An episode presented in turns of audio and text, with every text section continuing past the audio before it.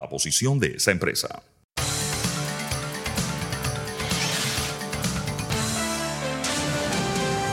Mesa de Periodistas. Hola Panamá, bienvenidos a Mesa de Periodistas, el análisis profundo y diferente que los pone al día. Les habla Alfonso Grimaldo de Nueva Nación. Pueden entrar a nuevanación.com a ver lo más reciente allí. Nos están escuchando desde la cabina de TVN Radio. Nos pueden seguir aquí en arroba TVN Radio 965, en X, Instagram y las demás redes sociales. Y les recuerdo que pueden reír las fascinantes conversaciones que tenemos aquí en Mesa de Periodistas entrando a YouTube y Spotify y buscando Mesa de Periodistas. Ahí incluso nos pueden escuchar a 1.5 velocidad. Eh, hoy en el programa estos serán los temas que estaremos tratando. Primero estaremos hablando sobre la situación presupuestaria, la cual empezamos a cubrir el día de ayer. Esto incluye los aportes que ha hecho la autoridad del Canal de Panamá, además de una disputa que se estaría dando entre el presidente de la Comisión de Presupuesto, Benicio Robinson, eh, y el Gobierno Nacional a través del Consejo de Gabinete sobre cuál sería la versión del presupuesto que primaría. Tenemos más detalles sobre eso más adelante. También nuestra conversación el día de hoy estaremos hablando con el demógrafo Carlos Gordón sobre eh, los cambios poblacionales que se han estado dando en el municipio capitalino y también alrededor del país, valdría la pena comentar. Eh, estoy seguro que va a ser una discusión bastante fascinante eh, y profunda sobre los cambios que está experimentando nuestra metrópolis y también lo que hace noticia estaremos hablando sobre distintos temas judiciales que están dando de qué hablar. Presentados los temas, les presento quienes se encuentran conmigo el día de hoy. Tengo el gusto que me acompaña Nicanor Alvarado. Buenos días. Buenos días. Y también con nosotros Carlos Gordón. Buenos días. Buenos días. Bien, pronto nos estará acompañando también Sabrina Bacal. El primer tema de agenda es el tema eh, del presupuesto para el próximo año. De hecho, el día de ayer habíamos empezado a comenzar eh, a comentar sobre el mismo. Y lo último que sabíamos es que el diputado Benicio Robinson básicamente estaba retando, rofeando al gobierno nacional, eh, diciendo, yo no sé qué están haciendo allá en el Consejo de Gabinete si todavía yo tengo la ley de presupuesto aquí en la Comisión de Presupuesto y la Asamblea no está facultada para devolver ese proyecto salvo que lo solicite el Ejecutivo. La expectativa es que una vez se termine de cuajar eh, la nueva versión del presupuesto en el Consejo de Gabinete, se hará la solicitud a la Comisión de Presupuesto para que devuelva el viejo proyecto e ingrese el nuevo. Y de hecho, el día de ayer el Consejo de Gabinete aprobó modificaciones al proyecto de ley de presupuesto general del Estado. Esto es interesante y valdría la pena clarificarlo porque había entendido yo Héctor Alexander que iba a ser un nuevo presupuesto totalmente. Esto sería una resolución que cambia, pero esa modificación tiene que suceder en el Consejo de Gabinete, por lo que habría que retirar el proyecto de la Comisión de Presupuesto, incorporar la modificación y luego presentarlo de nuevo. Eh, el ministro de Economía y Finanzas, Héctor Alexander, dio a conocer que el presupuesto del próximo año revisado va a ser por 30.690 millones de dólares. Eh, muchos habla del presupuesto histórico que se había propuesto alrededor de 32.700 millones de dólares, pero valdría la pena decir que por los últimos dos años, es decir, el año anterior y el año presente, eh, los créditos adicionales que se le concedían al presupuesto ya estaban elevando la cifra a los 31 mil millones. O sea, Panamá en efecto ya tiene presupuestos de 30 mil millones, eh, solo que a través de las modificaciones que va haciendo la Asamblea a través del año. Así que la verdad no era necesariamente tan histórico el tema del presupuesto de 32 mil millones, pero sin duda que si iniciamos en esa cifra y se hacen los créditos adicionales regulares de 3 mil millones de dólares, incluso podríamos terminar en los 35 mil millones. ¿Tú quieres decir algo? Iba a ser histórico igual, porque si imagínate, si empezaba en 32 mil millones de dólares en un año preelectoral, en, perdón, en el año electoral, eh, a ¿en cuánto iba a terminar con las modificaciones que regularmente le hacen? O sea, imagínate, si sube 2 mil, 3 mil millones de dólares en modificaciones, vamos a terminar en 35 o sea, 34, 35. Digo, no, no es poca cosa. Yo la verdad que pensé que iba a ser una reducción un poco más fuerte. Eh, 2 mil millones de dólares, debo decir que a mí me, me parece... Eh, personalmente me parece poco, ahora no, estudio yo en la, en, en, en la, discusión como para entender si, si, si, era lo que había que hacer o no. Eh, y digo que me parece poco tomando en cuenta la, el tamaño de la crisis que tiene este país, la crisis política, o sea, el reclamo de la gente por que sea un mejor uso, un uso más eficiente de los recursos eh, y de que evidentemente no se utilice el dinero público para eh, fondear campañas, como todo el mundo sospecha que, que, iba a ocurrir, y por el otro, tomando en cuenta la realidad del país, o sea, la realidad económica del país. Entonces, si hacemos un zoom sobre algunas instituciones, me llama eh, la atención el caso de la Asamblea Nacional, que en el comunicado de la presidencia es la primera institución que, que, anuncia se le redujo el presupuesto, se le redujo 56.8 millones de dólares. 56.8 millones de dólares es la misma cantidad de monto adicional, o sea, el monto que se le agregó al presupuesto del 2000, de la Asamblea para el 2024, si lo comparamos con el 2023. Eso quiere decir que la Asamblea se va a quedar el próximo año con el mismo presupuesto que tiene este año. Algunos dirán, hubo una reducción importante. Sí, pero ese presupuesto de este año ya era bastante alto. ¿eh? O sea, cuando uno lo compara el de este año con el de hace 5, 6, 7, 8 años, o sea, es casi el doble. Y no solamente eso. Eh, en recordemos que, como tú decías, la Asamblea Nacional empieza, y es un ejemplo, empieza con un presupuesto y termina con modificaciones que lo, o sea, lo abultan. Este año son más de 130 39 millones de dólares que se dedican a funcionamiento de la Asamblea Nacional. O sea, ¿les parece poco que el presupuesto del 2024 quede como el de 2023 cuando ya había críticas por lo abultado que era el presupuesto de 2023? Yo pensé que la Asamblea Nacional iba a bajar su presupuesto, bueno, o sea, 100 millones de dólares. Pero bajarlo a 100, 150, creo que 160 millones de dólares me parece que no se compadece con la realidad de este país. Y tú sabes que hace 10 años tenían 1.400 eh, funcionarios, hoy tienen 6.000 funcionarios. Es una locura. Lo que te, lo que te dice ese presupuesto modificado con respecto a la Asamblea es que nada va a cambiar. O sea. Ahora, para mí la clave del asunto es que eh, la verdad esto no es una reducción porque el presupuesto operativo de este año ya es de 30 mil millones de dólares. En efecto, se está dando una continuación del monto. Eh, pero valdría la pena decir que eh, no se le cortó a el aumento histórico al sector educativo. Van a mantener su aumento de mil millones de dólares en inversión. Y también incluso se le va a otorgar eh, financiamiento a la fase 1 del hospital oncológico y también el hospital de Metetí en Darien. Con el caso de la educación, entonces habría que, em, que acotar que representaría, o sea, le destinaría más del 7% del Producto Interno Bruto, que es algo, un porcentaje mayor a lo que, a lo que, dice, a lo que dice la norma. Eh, puedo suponer que también eh, ese aumento proporcional tiene que ver con que se reduce el presupuesto de la nación. Entonces. Pero nada más viendo la distribución, es obvio que esto no fue que agarraron las grandes instituciones y les metieron un tajazo, sino que hicieron recortes a lo largo de toda la distribución presupuestaria para poder conseguir el monto. Al final no fue una reducción tanta porque de 31 mil millones, que es lo que ya estamos eh, logrando con los créditos adicionales, a 30 mil 600 millones, pues un ajuste bastante leve. Quiero aprovechar para darle la bienvenida a Sabrina Bacal. Buenos días, Sabrina. Buenos días, buenos días a nuestra audiencia. Ahora lo que, lo que hay que esperar es que se llame a sesiones extraordinarias en la Asamblea, ¿no? Correcto. Para revisar los cambios, aunque sean cosméticos y pequeños que se hicieron. Y como bien ha dicho el doctor Ritter, eh, el tiempo apremia y quedan ya eh, menos de 10 días hábiles, 12 días para que se acabe el año. Eh, y la Asamblea, de hecho, tiene la potestad eh, de eh, operacionalizar o mantener en vigencia el presupuesto activo si no se da la aprobación antes del 1 de enero. ¿Tú quieres decir algo más? Sí, quería hablar sobre el servicio de la deuda, por ahí mismo que estaba, ¿no?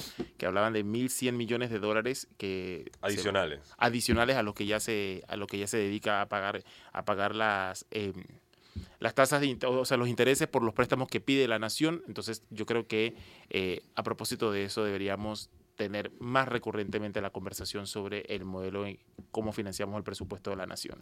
O sea, nuestro servicio de la deuda es superior al presupuesto del Ministerio de Educación. nuestro servicio de la deuda es superior al presupuesto del Ministerio de Salud. Nuestro servicio de la deuda, o sea, ya es una cosa... No, nuestro servicio de la deuda entonces es superior también a, la suma de los subsidios que entrega el país. Correcto. O sea, que ya además ya son cuestionados.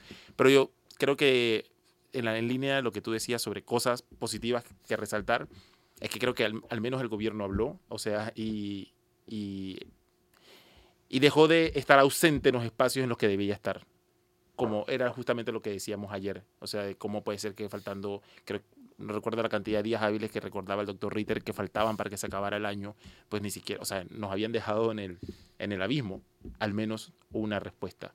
Eh, qué pena que no creo que vaya a dar tiempo para que haya un debate de la sociedad que está reclamando un mejor presupuesto sobre ese presupuesto presentado. No, y solo quería terminar diciendo, eh, en función a una conversación que estamos teniendo ayer con Sabrina, eh, sobre si las personas del sector privado, esto viene en la entrevista que hizo con Laura Chinchilla, expresidenta de Costa Rica, las personas del sector privado están habilitadas para gobernar en función a su éxito en el sector privado, ¿no? Eh, y es bastante interesante porque mientras que la contabilidad pública se basa en ingresos y egresos, o saber cuánto eh, obtuviste del tributo y de las tasas y derechos y de las contribuciones y cuánto se gasta, la contabilidad privada tiene que ver más con cuánta ganancia ha sacado. Evidentemente el Estado no es una máquina de ganancia, pero valdría la pena indicar aquí que eh, estas modificaciones presupuestarias al final no va a impactar tanto precisamente por esta enorme dependencia que tenemos en el servicio de la deuda, eh, en el financiamiento de la Autoridad Nacional de Descentralización, entre otras. Em, y lo cierto es que todavía no estamos desarrollando una política fiscal y presupuestaria que nos pueda mantener eh, de manera estable en el largo plazo. Este tema de la deuda lo vamos a tener que tomar en consideración porque ya los intereses están subiendo y se proyecta que van a continuar aumentando al menos durante el primer semestre del próximo año. Y me parece lógico que si aumenta la tasa de interés, pues hay que reducir el déficit para balancear los ingresos y los egresos. Y lo otro que quería decir es que el presupuesto es ideal, pues el presupuesto es lo que presuponemos que va a ocurrir, pero cuando entramos a ver las finanzas reales del Estado, lo que vemos es una enorme morosidad. El Estado panameño no está cumpliendo con sus obligaciones de deuda. Y es bastante injusto porque la población sí tiene que cumplir con todas sus obligaciones al día. Ah, le pongo un asterisco a eso. Ah, pero el gobierno dice que no, yo le pago a los maestros en dos meses y pago las vigencias expiradas y luego le resuelvo a los laboratorios. Entonces, qué hueso, pues. Porque todos los panameños sí tenemos que estar cumpliendo a la regla con todas nuestras obligaciones? Y el gobierno central básicamente tiene carta libre para pagar dos años tarde sus deudas. Eso me parece pero ahí me parece que se conjuran dos cosas en, en esa situación. La primera, evidentemente, que hay un hay una, una política, una mal política de, uso de los recursos públicos. Y la segunda es que evidentemente el dinero no alcanza. O sea, no quiero decir que, no, o sea, no, quiero maquillar el efecto de la corrupción, porque sí, está allí y es grave y, limita la capacidad del Estado de responder a sus ante sus responsabilidades. Pero la otra es que evidentemente, o sea, lo que ingresa no alcanza para pagar lo que hay que pagar. Entonces tú dices, los contribuyentes deben pagar al día. No, de los dos lados, más ingresos y menos egresos. Pero pues, le pongo un asterisco a esa frase de que pagamos al día. O sea, el otro día estaba la noticia de 177 millones de dólares que debían un grupo de contribuyentes. O sea, es decir, tampoco es que el Estado muy, es muy eficiente cobrando. Pero el Estado tiene que ir primero. Me explico. O sea, si el Estado no está cumpliendo con sus obligaciones, poco le puede pedir a la población que cumpla las suyas. Me, pero ¿con qué? ¿Cómo va a cumplir las obligaciones si no hay una cultura de pago de impuestos? Bueno, es que desperdicia el dinero. Y la población dice, ¿para qué voy a financiar un desperdicio? Pero es que ese argumento, ese argumento me parece que es insostenible. O sea, no, se sostiene con la realidad. Porque e, es, una, es absolutamente perceptivo. Y déjame decirte, a mí me dolió en el alma ver cómo le entregaban ese chequezón de 2 mil millones de dólares a Laurentino Cortizo. Yo estaba que no, no le des el cheque a Nito Cortizo, él no sabe qué hacer con la plata. O sea, duele ver cantidades masivas de dinero siendo desperdiciadas en irrelevancias cuando hay tantas necesidades dentro del país. Entonces, te pongo un último ejemplo, ya con esto cerramos para pasar la entrevista. Muchas de las empresas que tienen que cumplir sus obligaciones al fisco tienen mora del Estado. Entonces es como, es ridículo, pues como que el Estado representa 30% del movimiento comercial en el país. Sencillamente apunta el gasto, los alquileres que paga, los carros, lo que sea, los salarios, el movimiento. Y si el Estado no circula el dinero, o sea, lo recibe, pero no lo circula, eso es 30% de, de, de, de, de entronque en la economía, es bastante fuerte. Sabrina, no sé si quieres hablar sobre esto para ya cerrar el tema. No. Ok, listo, perfecto. Vamos a pedir el primer cambio y cuando regresamos entramos en materia fascinante cambios demográficos en el país, resultados del censo, análisis en profundidad, manténgase en sintonía. Está escuchando Mesa Periodistas, el análisis profundo y diferente que los pone al día. Ya regresamos. Y estamos de regreso en Mesa Periodistas, el análisis profundo y diferente que los pone al día. Les recuerdo, les habla Alfonso Grimaldo de Nueva Nación. Me acompaña Nicanor Alvarado, Sabrina Bacal y nuestro invitado el día de hoy, me corrijo, historiador y geógrafo, geógrafo Carlos Gordón. De hecho, le paso la palabra ahora a Nicanor para empezar la entrevista. No sé si nos quieres dar un poco de contexto antes de hacer las preguntas. Revisando eh, los resultados preliminares del censo del 2023, a mí me impactó encontrar que había algunas zonas de la ciudad que ah, yo pensaba, o sea, como por antonomasia, iban a crecer, poco o mucho iban a crecer. ¿Qué antonomasia, disculpa? No sé, por, lógica. Ah, ok, listo. Eh, tuvieron un descenso abrupto de población. Eh, hay quienes creen que el censo tiene, tuvo unos serios problemas de, cómo contar a los panameños. De hecho, bueno, somos menos de lo que proyectábamos ser. Es más, si tú lo comparas con las proyecciones de crecimiento que hacía el INEC, de crecimiento poblacional que hacía el INEC y que publicaba el Ministerio de Salud, hay unas diferencias abismales. Uno de los, lugares en donde hubo una, una caída y una caída muy pronunciada de, de población es San Miguelito, eh, cuando todos pensábamos que iba, a, que, iba a tener una tasa de crecimiento importante. San Miguelito, según el censo, perdió más de 35 mil residentes y eso fue eh, en todos los corregimientos de ese municipio, en algunos más, en otros menos. Eh, pero también, por ejemplo, vimos cambios importantes en la ciudad de Panamá. el proceso de despoblación del centro de la, de, yo diría, el doloroso proceso de despoblación del centro de la ciudad, ha sido muy marcado. Y en contraste, dice que Carlos no, eh, me lo dijo, me dijo que no iba a abordarlo porque él no lo estudió, pero yo sí lo revisé. Los resultados que estamos viendo en Panamá Oeste son realmente, yo diría, perdóname, pero son hiper preocupantes. O sea, son una cosa que estalla. O sea, hay corregimientos que se triplicaron en solo 10 años. Cuando su tasa de crecimiento era, no sé, 3, 4%, pasaron a 300%. 300%. Eh, otro corregimiento que saltó de 16 mil a 40 y tanto mil residentes en solo 10 años. Algo que supera, o sea, no solamente, o sea, el, el tema es que esto te habla de la incapacidad del Estado de controlar el territorio, de planificar el territorio, o sea, si en un corregimiento de 3.000 pasaron a 10.000, es un corregimiento periurbano, es rural, ¿cómo, o sea, ¿cómo está haciendo esa gente para tener acceso a agua, a electricidad, a saneamiento de una forma ordenada, planificada? Si creció más de lo que podía, o sea, de, de que cualquier norma básica de urbanismo cre podía cre creció más de lo que cualquier norma básica de urbanismo podía prever. Por eso está aquí Carlos Gordón, que él analiza, le encanta analizar eh, los mapas. De hecho, usted lo puede seguir en redes sociales como Metromapas, ¿verdad? Exacto. Sí. Y tiene una columna en la que cuenta un poco sobre la evolución de la ciudad y siempre está contando cosas eh, realmente interesantes y no solamente interesantes, sino que son insumos para esta ciudad que quiere o que debería analizarse. Carlos, eh, de tu revisión de los resultados del censo, al menos en la ciudad de Panamá y San Miguelito, ¿qué cosas te llamaron poderosamente la atención? Bueno, yo creo que el, el hecho principal es, es, ver, bueno, a cuántos llegamos. Eh, según el censo, estamos en una población de 1.367.000 habitantes, eh, que representa más o menos el 33% de la población. Es una capital. Eso es la ciudad de Panamá, San Miguelito y, y Panamá, ¿no? Son 427.000 viviendas más o menos. Eh, entre San Miguelito y Panamá San Miguelito tiene el 20% de la población y el resto del de, el distrito de Panamá el 80%, ¿no?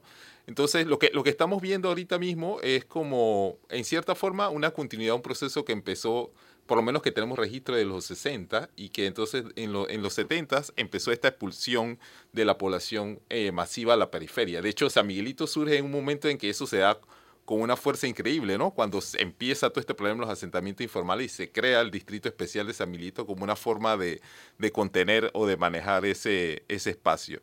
De, lo, de los datos, yo creo que yo resaltaría una cosa importante en ese proceso histórico, y justo que mañana cumplimos eh, otro aniversario pues, de la invasión a Panamá, es el caso del Chorrillo. El Chorrillo de 1980, antes de la invasión, tenía 25 mil habitantes. En 1990, justo después de la invasión, se había reducido en 5.000 personas, tenía 20.000 personas. En el 2000 tenía 22.000 personas y ahora con el censo vuelve a bajar a menos de lo que tuve en, durante la invasión, son 16.000 habitantes. Entonces eso te da cuenta de un proceso como de pérdida de población de ciertos sectores que se compagina con lo que tú mencionas de San Miguelito, que justo perdió 34.000 personas. En, eh, es, un, es bien llamativo porque cuando uno ve el mapa se prende toda la, todo el corregimiento en rojo todo el corregimiento perdió sin distinción de si eran pobres o ricos, pero sí hay una cuestión como muy marcada hacia el norte, hacia las zonas, o sea, son las zonas más justo, más periféricas, las que más perdieron como, como población.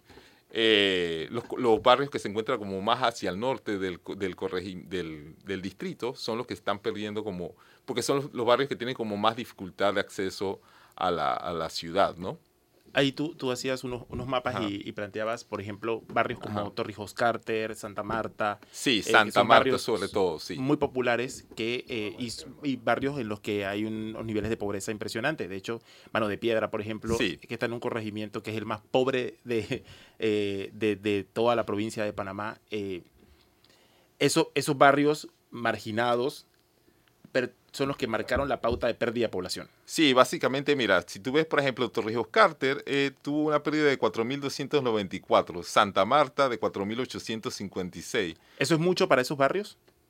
Es mucho, sí, exacto. Para cualquier barrio es bastante. Tienes que pensar que, por ejemplo, un barrio como Betania o, Betania o El Chorrillo, digamos, Santana perdió 4.750, Betania 3.917, San Felipe 2.000 personas. Entonces es una cantidad significativa de población que, que, se está yendo. Uno podría suponer, cuando uno ve, por ejemplo, el mapa de la migración, que se están yendo Porque, por ejemplo, Panamá Norte tiene eh, ahorita mismo eh, eh, unas 240 mil de 40 mil personas. Hacia Panamá Este hay como 500 mil personas. Ahí tenemos el mapa total, de San ¿no? Miguelito. Sí, y vemos cómo se prende en rojo. Todo Sí, lo rojo exacto, pérdida de población. Y, y lo llamativo es que entonces San Miguelito, como habíamos dicho, había sido la punta de lanza de este proceso de expulsión de la población, ¿no? De la migración hacia la periferia.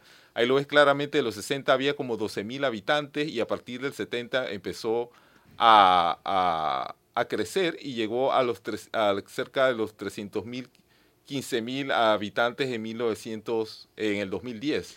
Se suponía que básicamente eh, San Miguelito debería tener 100.000 habitantes más que el último censo. Y resulta que perdió 20.000 habitantes eh, en ese mismo periodo. Tenía que crecer, supuestamente según la proyección, 5.000 habitantes cada año y resulta que perdió 3.500. eh, y es un proceso como bastante llamativo, ¿no? Sobre todo porque por la forma generalizada, como ves en el mapa, por ejemplo, la parte gris son nuevas subdivisiones donde no es posible hacer la comparación Claro. entre los dos censos, pero la parte roja y azul te ves como que básicamente solo creció lo que es casi que formal, versus que el resto en todos lados se dio como a- algún nivel de pérdida, ¿no? Yo solo voy a decir para beneficio de eh, el público radio escucha, eh, lo que estamos viendo en pantalla es un mapa de Metromapas. Pueden entrar en las redes sociales a Metromapas a ver, eh, a ver los distintos mapas si no tienen acceso a una pantalla. Y estamos viendo eh, básicamente un mapa de las subdivisiones del distrito de San Miguelito y es un mapa de calor eh, donde el rojo simboliza o significa una disminución de población y el azul un aumento. Estamos viendo, por ejemplo, disminuciones en Torrijos Carter, Santa Marta, el Valle de San Isidro, 9 de enero, aumentos en Club de Golf, Brisas del Golf. Y en la sección inferior del gráfico estamos viendo eh, una línea que representa la evolución de la población en el distrito de San Miguelito y como bien nos comenta nuestro invitado, eh, la curva ahora se dirige hacia cero, eh, en lo que estamos viendo una reducción de la población.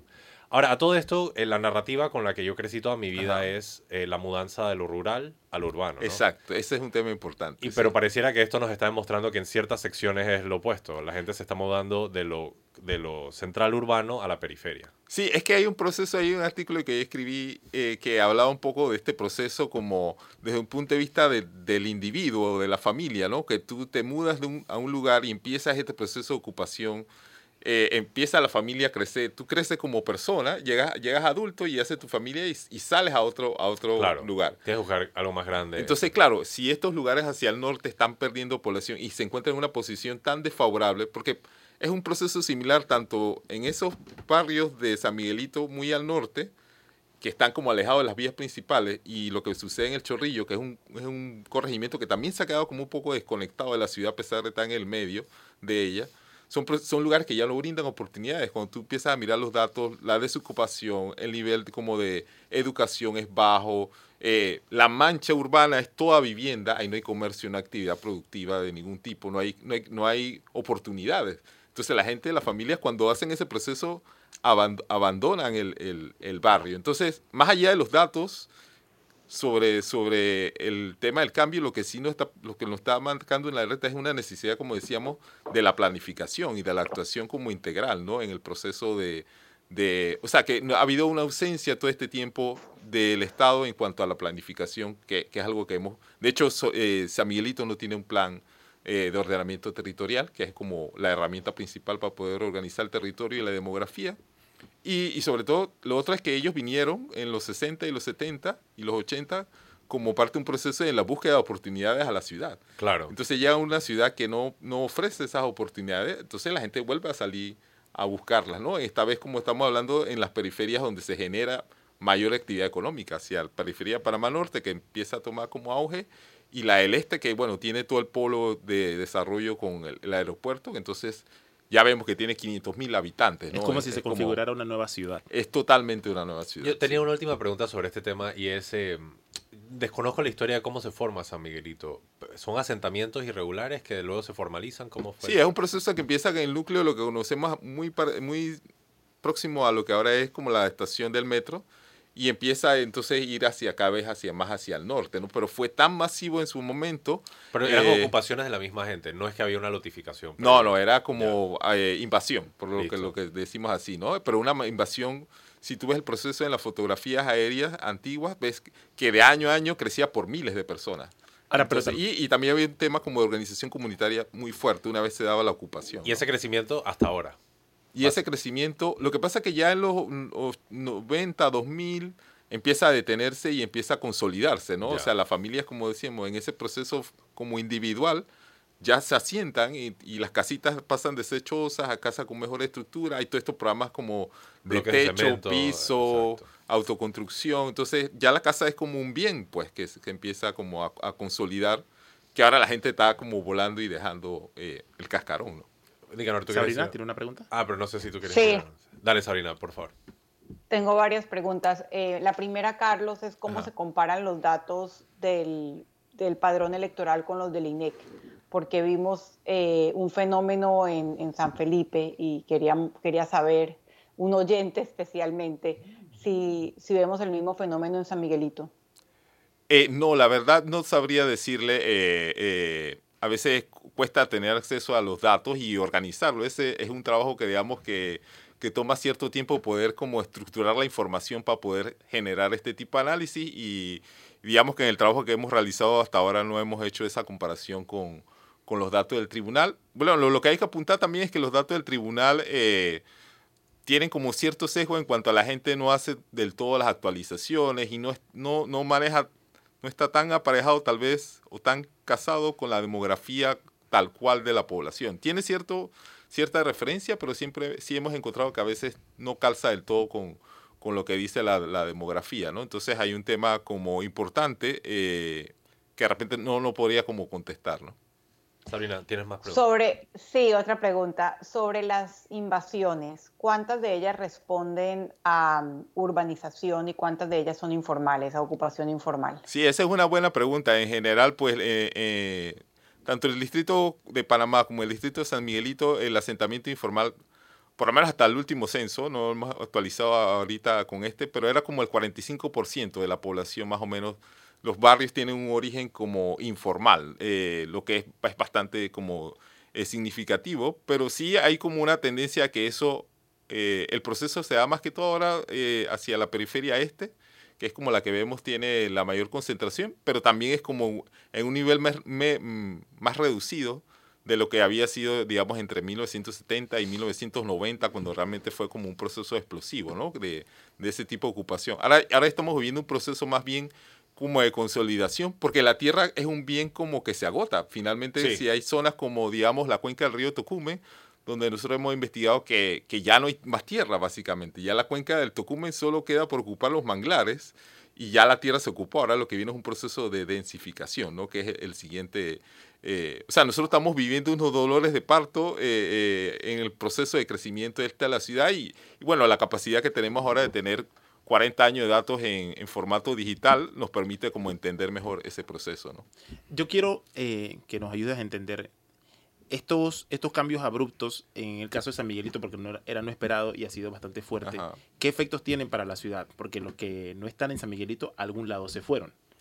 Sí, esa es una buena pregunta que yo creo que en general necesi- se- para la planificación de la ciudad, tanto por agentes privados como por, por el Estado, hace falta investigar justamente qué eso, qué hacen la familia. Yo creo que los datos del censo sí tienen ciertas referencias de hacia dónde, de hacia dónde migra la, la población, pero sí hace falta como ese, ese ejercicio de observatorio de tener a alguien que, que continuamente pueda como estar generando esta información para poder entonces visualizar hacia, hacia dónde toman esos riesgos y hacen falta también estudios que te permitan identificar en ese proceso individual o familiar qué decisiones toman las familias, hacia dónde se mudan, dónde ven las oportunidades, qué factores inciden. O sea, hay, hay un elemento importante que es la capacidad de crédito.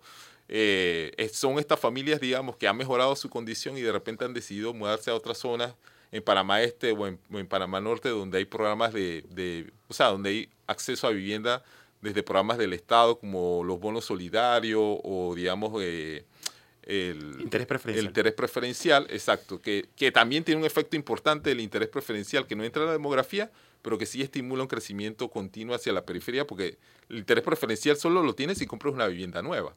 Entonces, claro, que ahí hay un impulsor, un, un- como, sí, un impulsor de ese proceso hacia la periferia continua, ¿no? Desde, el- desde el sector formal. Y del informal, bueno, definitivamente no te queda otra que ocupar tierra nueva, ¿no? No, yo tengo más preguntas. Sí, Eh, yo también. por ejemplo, quería... mm, Me pareció muy interesante esto que dijiste sobre la Ajá. escasez de la tierra. Decía el escritor famoso estadounidense Mark Twain que si vas a comprar algo, compra tierra porque ya no van a hacer más. Ajá, sí. Eh, y también el tema de la Autoridad Nacional de Tierras, que originalmente el propósito bajo el cual se eh, estableció esa entidad era darle título de propiedad a las personas que habían construido una casa sobre un, un pedazo de tierra del cual se habrían apropiado para así hacerlos sujetos a crédito y que Sí. pudieran tener un préstamo. Al final, lastimosamente, la NATI se utilizó más para eh, fines políticos, notificar eh, propiedades para gente en el poder o sus amigos o empresarios ricachones y sus desarrollos inmobiliarios. Eh, y lastimosamente no se utilizó para lo que había que usarse, que era el desarrollo de- del bienestar nacional. Pero eso me lleva a la pregunta entonces que te quiero hacer y es, por ejemplo, tú estás hablando sobre estos impulsores que empujan a la gente a la periferia. Muchos de estos desarrolladores inmobiliarios tienen eh, el incentivo de extraer tanto valor posible Sí. y estamos viendo unas soluciones urbanísticas que son casi que indignas para las personas que viven ahí, sin lugares de recreación, sin acceso a comida fresca, eh, desiertos eh, calóricos. Háblanos un poco sobre este proceso de cómo estamos construyendo la ciudad a lo largo y, y la forma equivocada en la que evidentemente lo estamos haciendo. Sí, claro, hay, hay un tema, digamos, en, en los instrumentos de planificación, que básicamente desde el punto de vista eh, privado eh, es el reglamento de urbanizaciones que te permite generar estas urbanizaciones individuales donde no hay como eh, diseño ni integración con el resto de la ciudad, ni una dotación de equipamiento ni espacio público adecuado. Y el otro instrumento es la legalización y la mensura, que es que por el, por el cual entonces tú eh, le das tenencia a la vivienda informal, le das regularización a la, a la vivienda informal. Esos do- dos instrumentos no son ordenamiento territorial, porque te permiten agarrar una parcela, dividirla, pegarla a una, vía principal y seguir construyendo sin un proceso donde las, urbanizaciones eh, se integren. Pero e- es un proceso que otras ciudades han, han vivido. Por ejemplo, eh, un caso particular es el de Medellín. Por ejemplo, ellos eh, tenían todo este problema después de los 90 y del fin, digamos, un poco del cartel de Medellín, de reintegrar esos barrios que habían sido tomados por las mafias a, la, a la vida urbana, por decirlo de alguna forma. Y ellos pasaron to- todo un proceso que lleva el tema primero este de la regularización, pero que termina y que y termina esa, esa, esa, esa misma situación que viven similar a la nuestra en 1999 cuando ellos, cuando ellos aprueban el primer plan de ordenamiento territorial. En ese primer plan de ordenamiento terri- territorial se establece que la mejora de los asentamientos informales tenía que ver no solo con la tenencia ni con la mejora de la vivienda, que es lo que hemos estado haciendo tradicionalmente, sino con toda la dotación de equipamiento y sobre todo como integrar esa tierra o esos asentamientos a la actividad productiva y generar productividad en esos propios asentamientos. Eso es como un elemento clave que te cambia. O sea, a pesar de que hay otros elementos que se han publicitado muchísimo, como el de la vivienda y el del espacio, y la mejora de espacio público de calidad, yo creo que uno central es, es poder llegar actividad económica a esos lugares. O sea, que no sigan siendo una mancha. En urbanismo uno pinta como las zonas residenciales en amarillo, o sea, es una mancha amarilla Claro. donde solo hay como casas. Eso, eso no puede seguir continuando y ese, y ese es el giro que tiene que darse a través de la planificación urbana, ¿no? O sea que el barrio no es un lugar donde uno solo va y duerme. Exactamente, Eh, yo- sí. eh, Sabrina hacía, Sabrina hacía un- un- una pregunta que me parece muy, muy importante, que era la relación censo y, y padrón del Tribunal Electoral. Y yo estoy seguro que eh, lo que vimos en San Felipe lo veríamos, si el Tribunal Electoral hace el ejercicio correcto, lo vamos a ver en, San- en todo San Miguelito. Eh, por el mismo... Por el, porque se conjuran los mismos elementos. Por un lado, hay un proceso de despoblación, de éxodo, y en San Miguelito ya lo tenemos probado. Y por el otro lado, hay un factor también de control territorial de los, de los líderes políticos. Es decir, si tienes menos gente, tienes menos chance de que eh, tu, tu base pueda elegirte. Entonces, eh, vas a garantizar que no importa dónde vivan, vengan al barrio a votar por ti. Entonces yo no creo que, por ejemplo, en algunos corregimientos, Omar Torrijos, Arnulfo Arias, eh, Amelia Denis de Icaza, eh, que son feudos, muchos de ellos, eh, los, los representantes o los, o, los, o los señores feudales de esos corregimientos hagan algo diferente a lo que ha hecho, a lo que ha hecho, por ejemplo, San Felipe y lo que ha hecho El Chorrillo y lo que ha hecho Santana y lo que ha hecho todos esos corregimientos, Curundú, no lo hablamos, pero Curundú Sí. también tuvo una pérdida. La Mil- pérdida en el mil distrito, habitantes. La pérdida en el distrito de Panamá más fuerte ha sido, creo que la de Santa Ana. Ajá, sí, exacto, la de estoy seguro- 4.700 personas, exacto. Es bastante. Y Estoy seguro que si, que si, tras- o sea, si comparas padrón electoral versus población, vas a encontrar la misma situación. Entonces, yo- Claro. Sabrina, yo creo que habría bastante tela que cortar si hiciéramos ese ejercicio.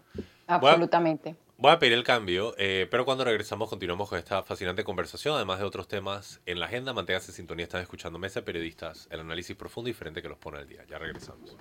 Y estamos de regreso en Mesa Periodistas, el análisis profundo y diferente que los pone al día. Les recuerdo, les habla Alfonso Grimaldo, me acompaña Nicanor Alvarado, Sabrina Bacal, nuestro invitado el día de hoy, el historiador y geógrafo Carlos Gordón. Nicanor.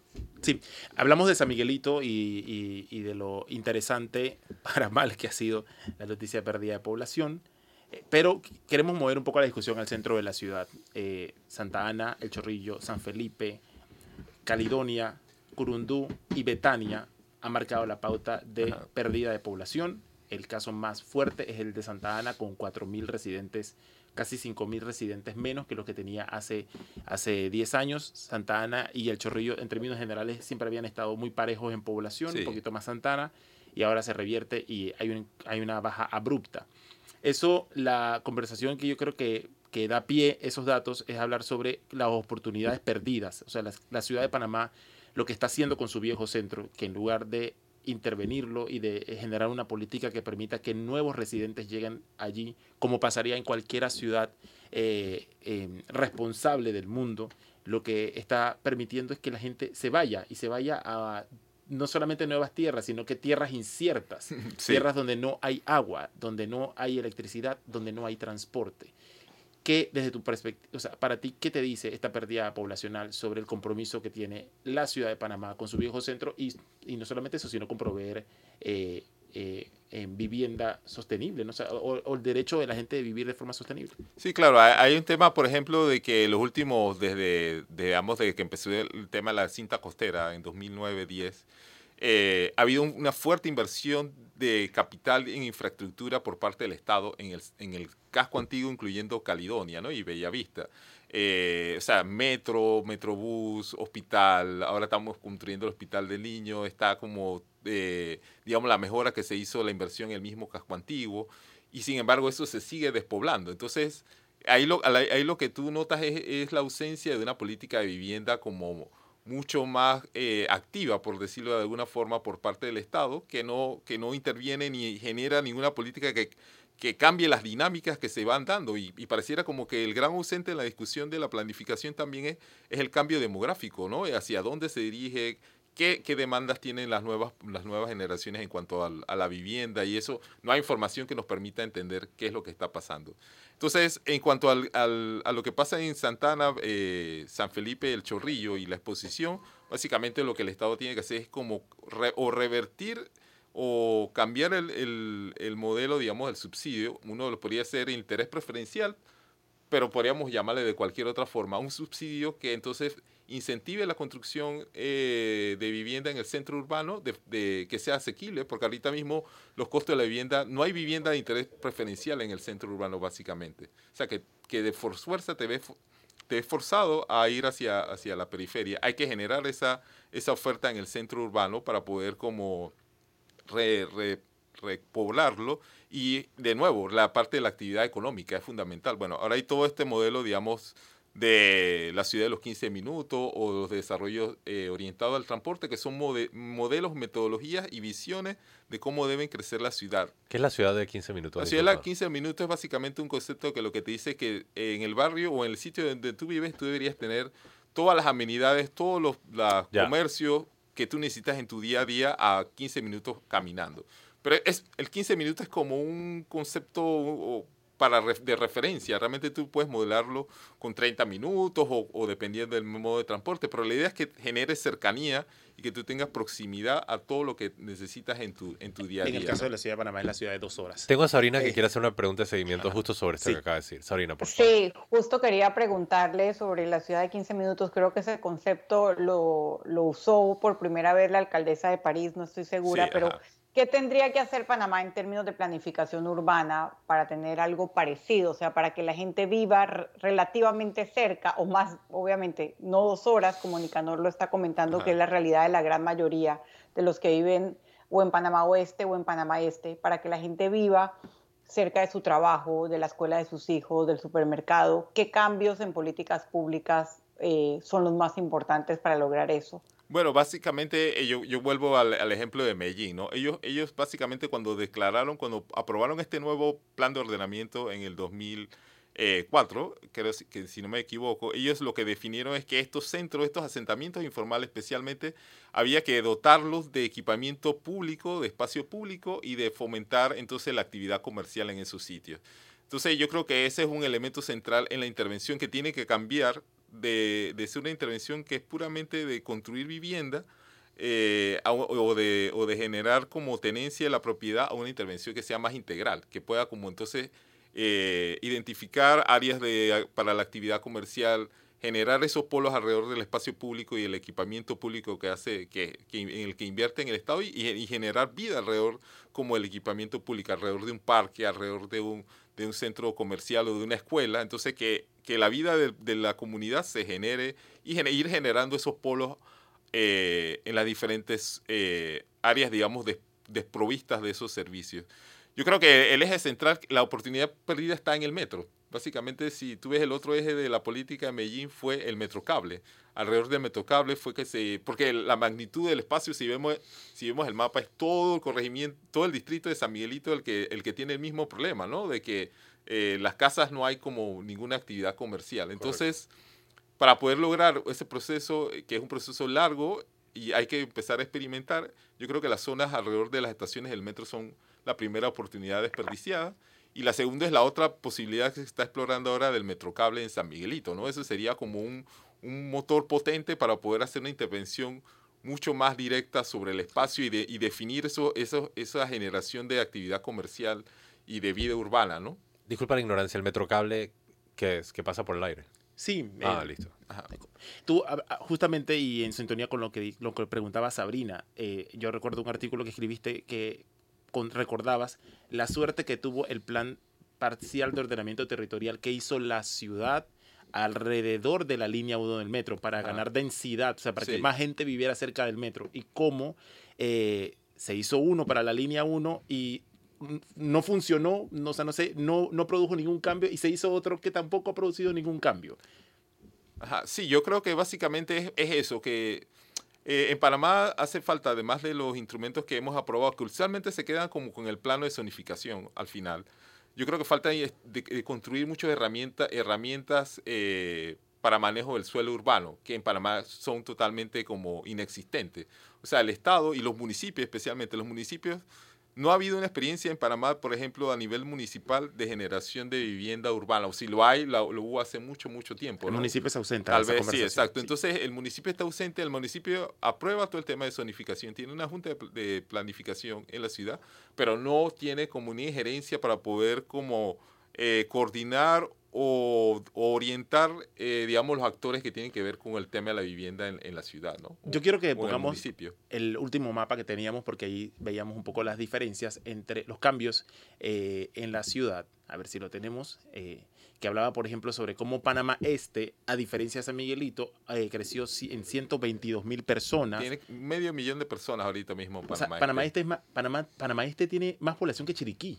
Panamá Este tiene la población de San Miguelito y Panamá Norte o de San Miguelito y el centro urbano juntos ahorita Imagínate. mismo. Panamá Este creció en Ajá. 122.476 personas. Eh, Panamá Norte creció en 58.293. Panamá, ese crecimiento de Panamá Norte hay que mirarlo con lupa también, porque gran parte de Panamá Norte está en la cuenca del canal.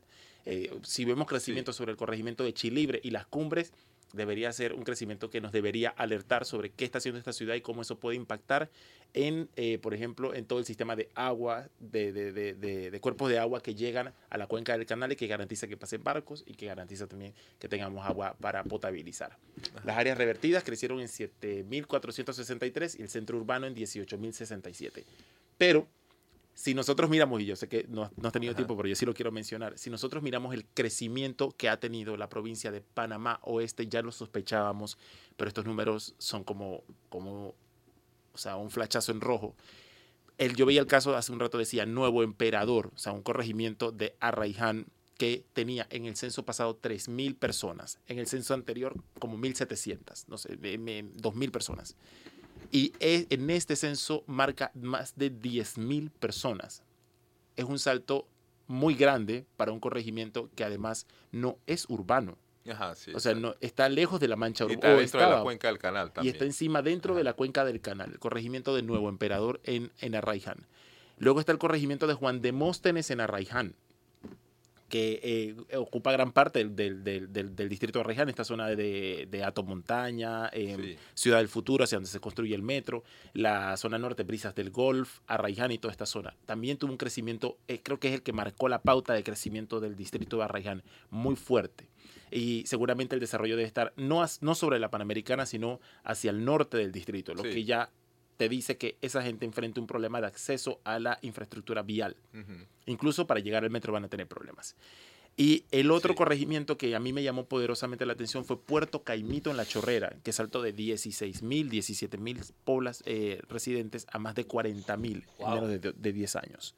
Eh, y ahí hay una connotación, porque gran parte, por ejemplo, del desarrollo en Costa Verde está sobre el corregimiento de Puerto Caimito, pero eh, el mayor crecimiento poblacional de Puerto Caimito está en la vía hacia Puerto Caimito, una zona que está Sí. alejada del centro urbano de La Chorrera, que ya compromete la posibilidad, por ejemplo, de las personas que viven en esa zona a poder acceder a transporte público de manera rápida. O sea, Puerto Caimito, aun cuando construyan la línea 3 del metro, esa gente les va a tomar 30, 40, 50 minutos llegar a la estación más cercana. Y ese es el corregimiento que está marcando la pauta de crecimiento de Panamá Oeste. Esto que vimos que se está yendo de acá, eh, esta, esta gente que se está yendo de San Miguelito, del centro, se está yendo a estas zonas. O sea, viene de, una, de un lugar precarizado Sí. y se está yendo a otra forma de precarización. Sí, más formal, exacto. Yo creo que, bueno, ahí en, en- en el oeste eh, se observa así como muy a vuelo de pájaro, como el mismo fenómeno de la expulsión de la población del centro urbano hacia la periferia. O sea, el, centro también perdió población tanto en La Chorrera como en, en Arraiján. Entonces es un proceso generalizado. Si tú ves David, si recorres David, te das cuenta que se está como vaciando. Entonces es un proceso generalizado. Yo soy de Peranomé, también, digamos, tú ves como que ese centro se ha vaciado. Es un proceso porque hay una ausencia de, de como política sobre esos temas. No hay como una, una como digo, no hay una política pública eh, activa sobre cómo transformas la ciudad y cómo la, la manejas o la administras. Realmente no hay ninguna intervención. Es, es como puramente el- el mercado y las demandas que, que se van generando o la oferta que se genera a través de estos subsidios como el, el del interés preferencial que definitivamente expulsan la población hacia las afueras. Entonces hay que retomar como una política que tanto promueva, promueva el retorno de la población hacia el centro, ofreciendo más acceso a, a- o revitalizando ese centro con actividad económica. Y la otra parte entonces im- importante es como el- el- la, la readaptación de los edificios antiguos, ¿no? que tampoco existe como una, una política que, que incentive que estos edificios que ya existen, como en Caledonia, por ejemplo, se, se vuelvan a, a- a ocupar. Entonces, si, si ya vemos un fenómeno que no es solo exclusivo de Ciudad de Panamá o San Miguelito, sino que se va se está observando a nivel de, de todo el país, en los centros urbanos, yo creo que, que llega, ya te da como la, la alerta de que necesitamos volver al, al centro, ¿no? Básicamente. Sabrina. pero eh, como un todo, eh, Panamá Oeste ha crecido poblacionalmente, Sí, exacto, evidentemente sí. porque, porque ha, ha recogido esa, esa población de San Miguelito, como lo explicaba Nicanor. O sea, se ha dado el fenómeno de, de ir de la- del centro a la periferia dentro de Panamá Oeste. ¿Cuánto Ajá. ha crecido Panamá Oeste con respecto, o sea, en los, las últimas, en los últimos años? No, no tengo como ahorita ese dato como a, a mano eh, en general, pero sí, ha habido como un crecimiento, sobre todo como que tanto de, del centro hacia, hacia la periferia y como de la gente de la ciudad que se muda entonces eh, por, por la posibilidad, ¿no? De que, de que te ofrece una vivienda más o menos asequible que no existe en, Claro. en el centro urbano este que estamos viendo en, en la imagen, ¿no? Básicamente todo eso que está detrás de la, de la fachada que tenemos en, en la avenida Balboa está vacío. Ese es para la gente que está llegando a Tocumen. Ajá, sí. para que vean los edificios ahí. Sí, exacto. Y que, y que veíamos que también, eh, como pasa en otras ciudades, eh, eh, yo justo explicaba hace como dos fines de semana sobre este tema, el tema de la vivienda de alquiler en el centro urbano, ¿no? Como hay un clúster de un- una enorme cantidad, una, una significativa cantidad de vivienda de- en alquiler en el centro urbano, ¿no? Como el inquilinato, el viejo inquilinato. Sí, pero un inquilinato a nivel como de, visto como inversión, o sea, Claro. no, no es, bueno, siempre el inquilinato es como inversión, pero este es como una inversión a alto nivel, por decirlo así, como, como un bien financiero o, como, o, o en otras ciudades se ha visto, pues que son, son ent- entidades que se dedican entonces a comprar apartamentos en, en volumen para entonces Estos son los tener como una bolsa de, de, de- de bienes que ofrecer, ¿no? Son los Real Estate Investment Trust, los fideicomisos de inversión Ajá, en bienes sí. raíces. Y de hecho, se ha hecho todo un estudio en España sobre Sí, el hecho de que cuando tú empiezas a desarrollar eh, la función inmueble para la inversión, lo que terminas es eh, con estos edificios vacíos en el centro de la ciudad y Sí. desplazando a toda la población Sí, a la exacto. periferia. Sabrina preguntaba sobre la población en el Panamá Oeste. Me, me metí rápido a los resultados del censo. Dice que Panamá Oeste tiene 653.665 personas. No eh, sería. El censo no permite comparar Panamá Oeste porque en el 2010 existía. era parte de la provincia de Panamá, pero tendríamos que disgregar los datos y verlo por municipio. Claro. Sí. Pero el crecimiento ha de ser fuerte. De hecho, si lo comparamos con. Panamá Oeste es más, tiene más población que Chiriquí, tiene más de 200.000 personas más que Chiriquí. Y eh, lo mismo que Panamá Este. Casi un poco más que Panamá Este, porque Panamá Este tiene 500 mil personas.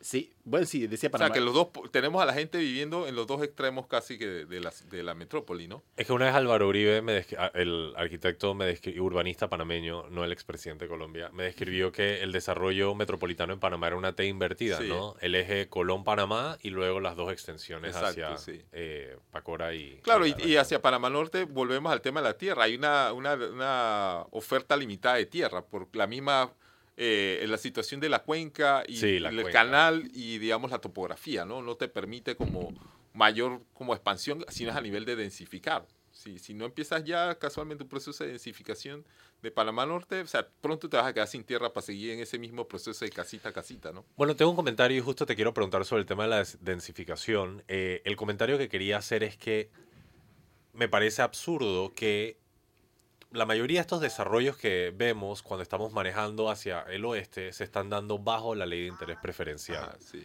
que al final en efecto es un subsidio al desarrollador, sí, porque son los que reciben el dinero.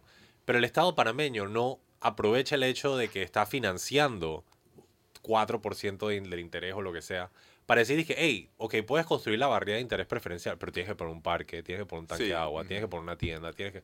O, O sea, definir un límite. A, a dónde no la, a dónde la Sí. ciudad no quiere crecer. porque yo entiendo, si el, desarrollador quiere desarrollar el inmueble a su propio costo y a su ganancia, que haga lo que quiera. Pero si yo te estoy subsidiando cuatro puntos porcentuales del interés que te pagan, perdón, tienes que poner Sí. un parque y tienes que poner un par de cosas para que esto sea digno. claro. Pero el tema de la densificación me lleva al centro de la ciudad.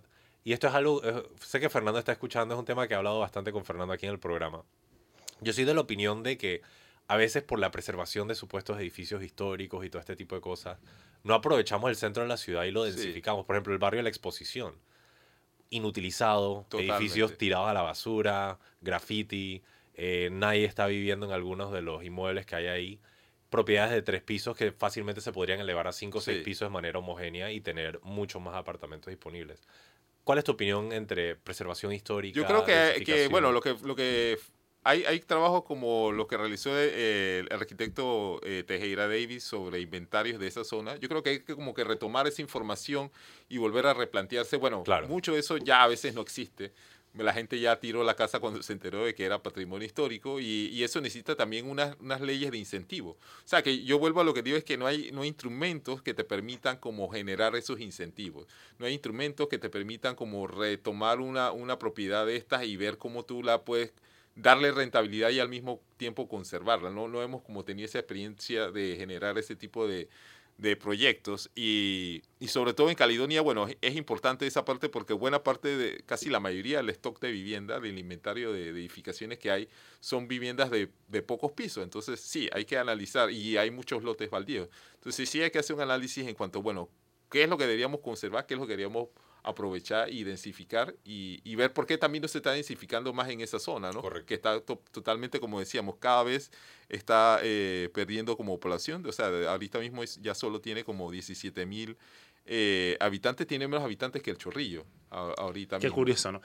Pero yo creo que Y, habría y- que marcar. disculpa, y, y disculpa, y por lo menos si tú ves como los permisos de construcción, también ves que no atraen mucha inversión privada. O sea, como que el, el- a pesar de estar súper bien dotada de todo, ¿no? Como todo el programa que hicimos, lo de las aceras, la- las aceras, el metro, tiene hospitales, eh, tiene actividad comercial, o sea, y, y sigue, sigue un proceso de despoblamiento. Es que ¿no? si me permites, Nicanor, eh, cuando tú, digo, no me vas a dejar mentir, cuando tú lees la historia del barrio de la exposición, algunos de esos edificios se construyeron de manera temporal, no todos, Ajá. pero algunos eran sencillamente por el momento. Sí. Pero lo, lo hemos vuelto un fetiche y ahora está el edificio ahí trabado que nada más tenía que estar por 10 años y ahora está- ah, ya casi va para los 100 años. Sí. Ya tumbemos eso y construimos. Pero yo creo que en general e- ese es como el, el- el menor de los males, el tema, sobre todo en Caledonia, pues en, en la exposición, porque esto está bien contenido en un sector.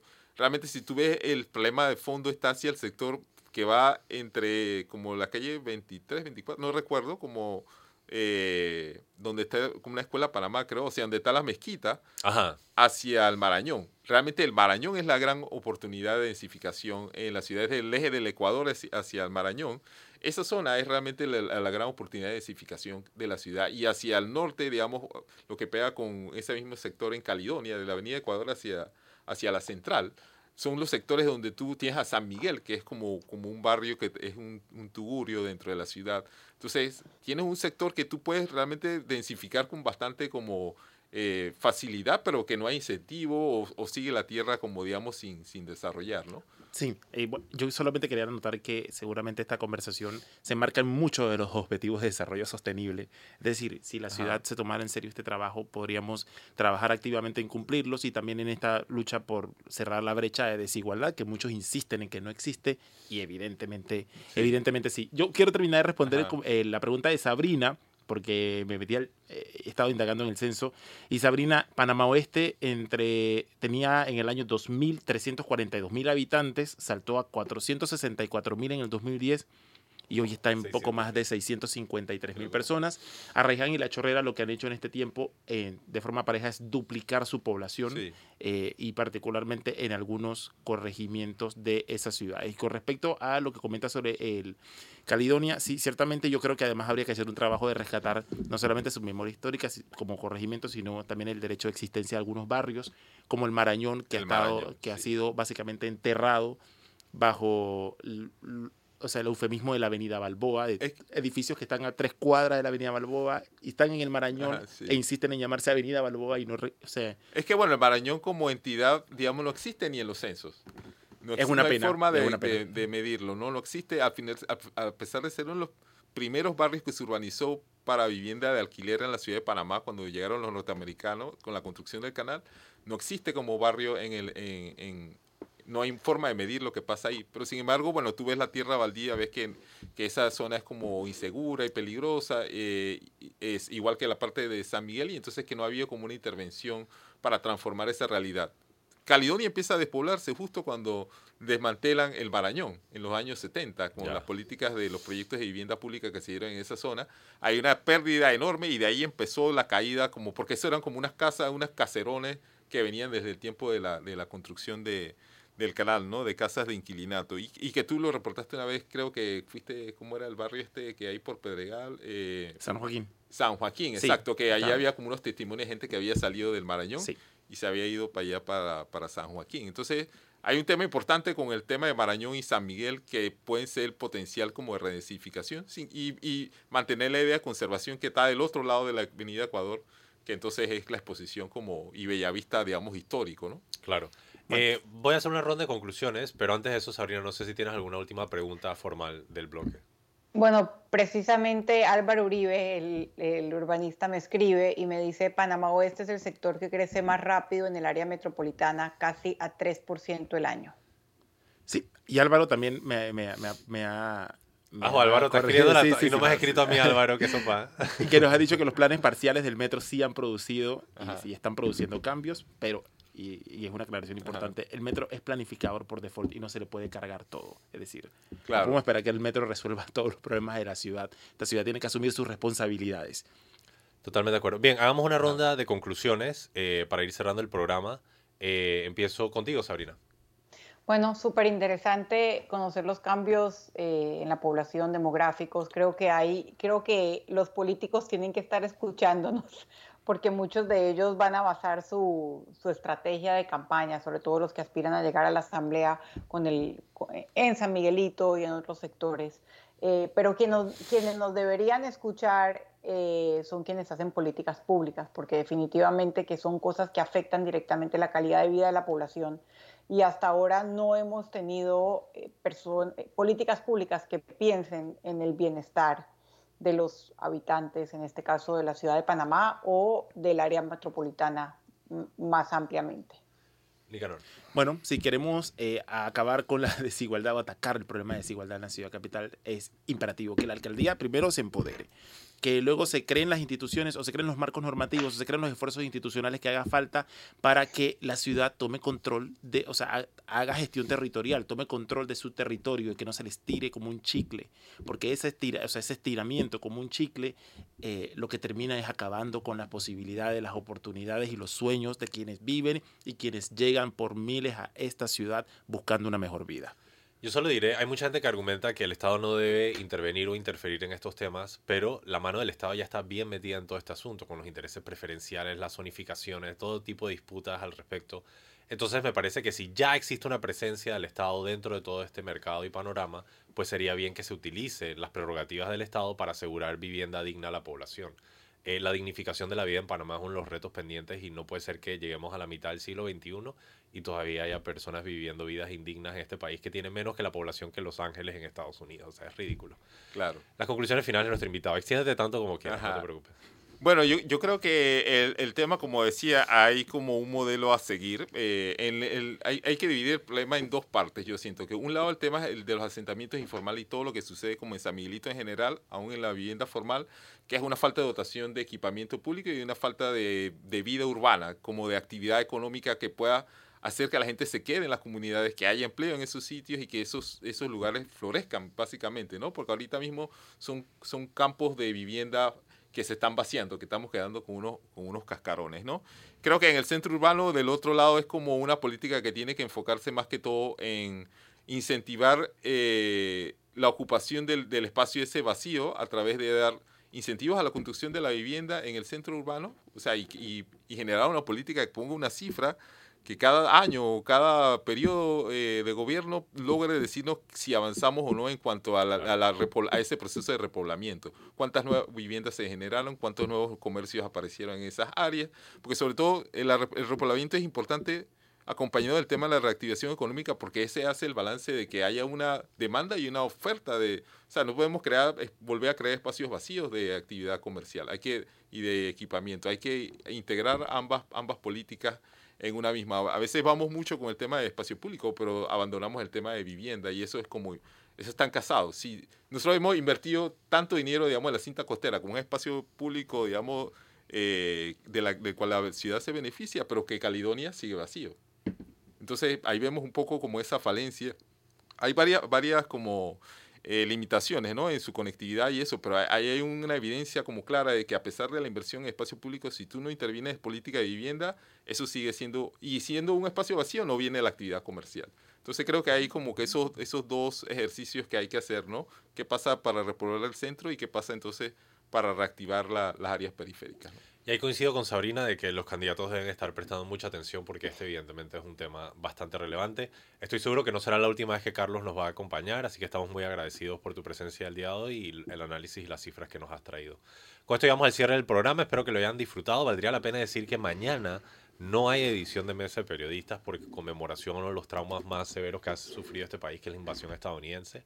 Eh, así que será un día de conmemoración y reflexión, eh, o esperamos que sea un día de conmemoración y reflexión de eh, duelo nacional. Correcto, donde meditemos un poco sobre los traumas que todavía existen eh, alrededor de este evento. Con esto cerramos. Muchas gracias a Sabrina Bacal. Gracias a nuestro invitado, a nuestra audiencia. Nos vemos el jueves. Muchas gracias a Nicanor Alvarado.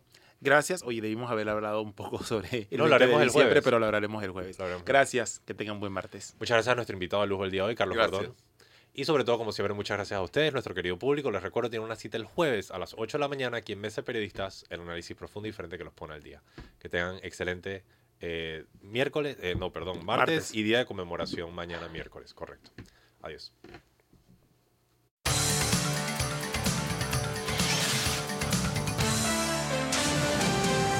Mesa de Periodistas.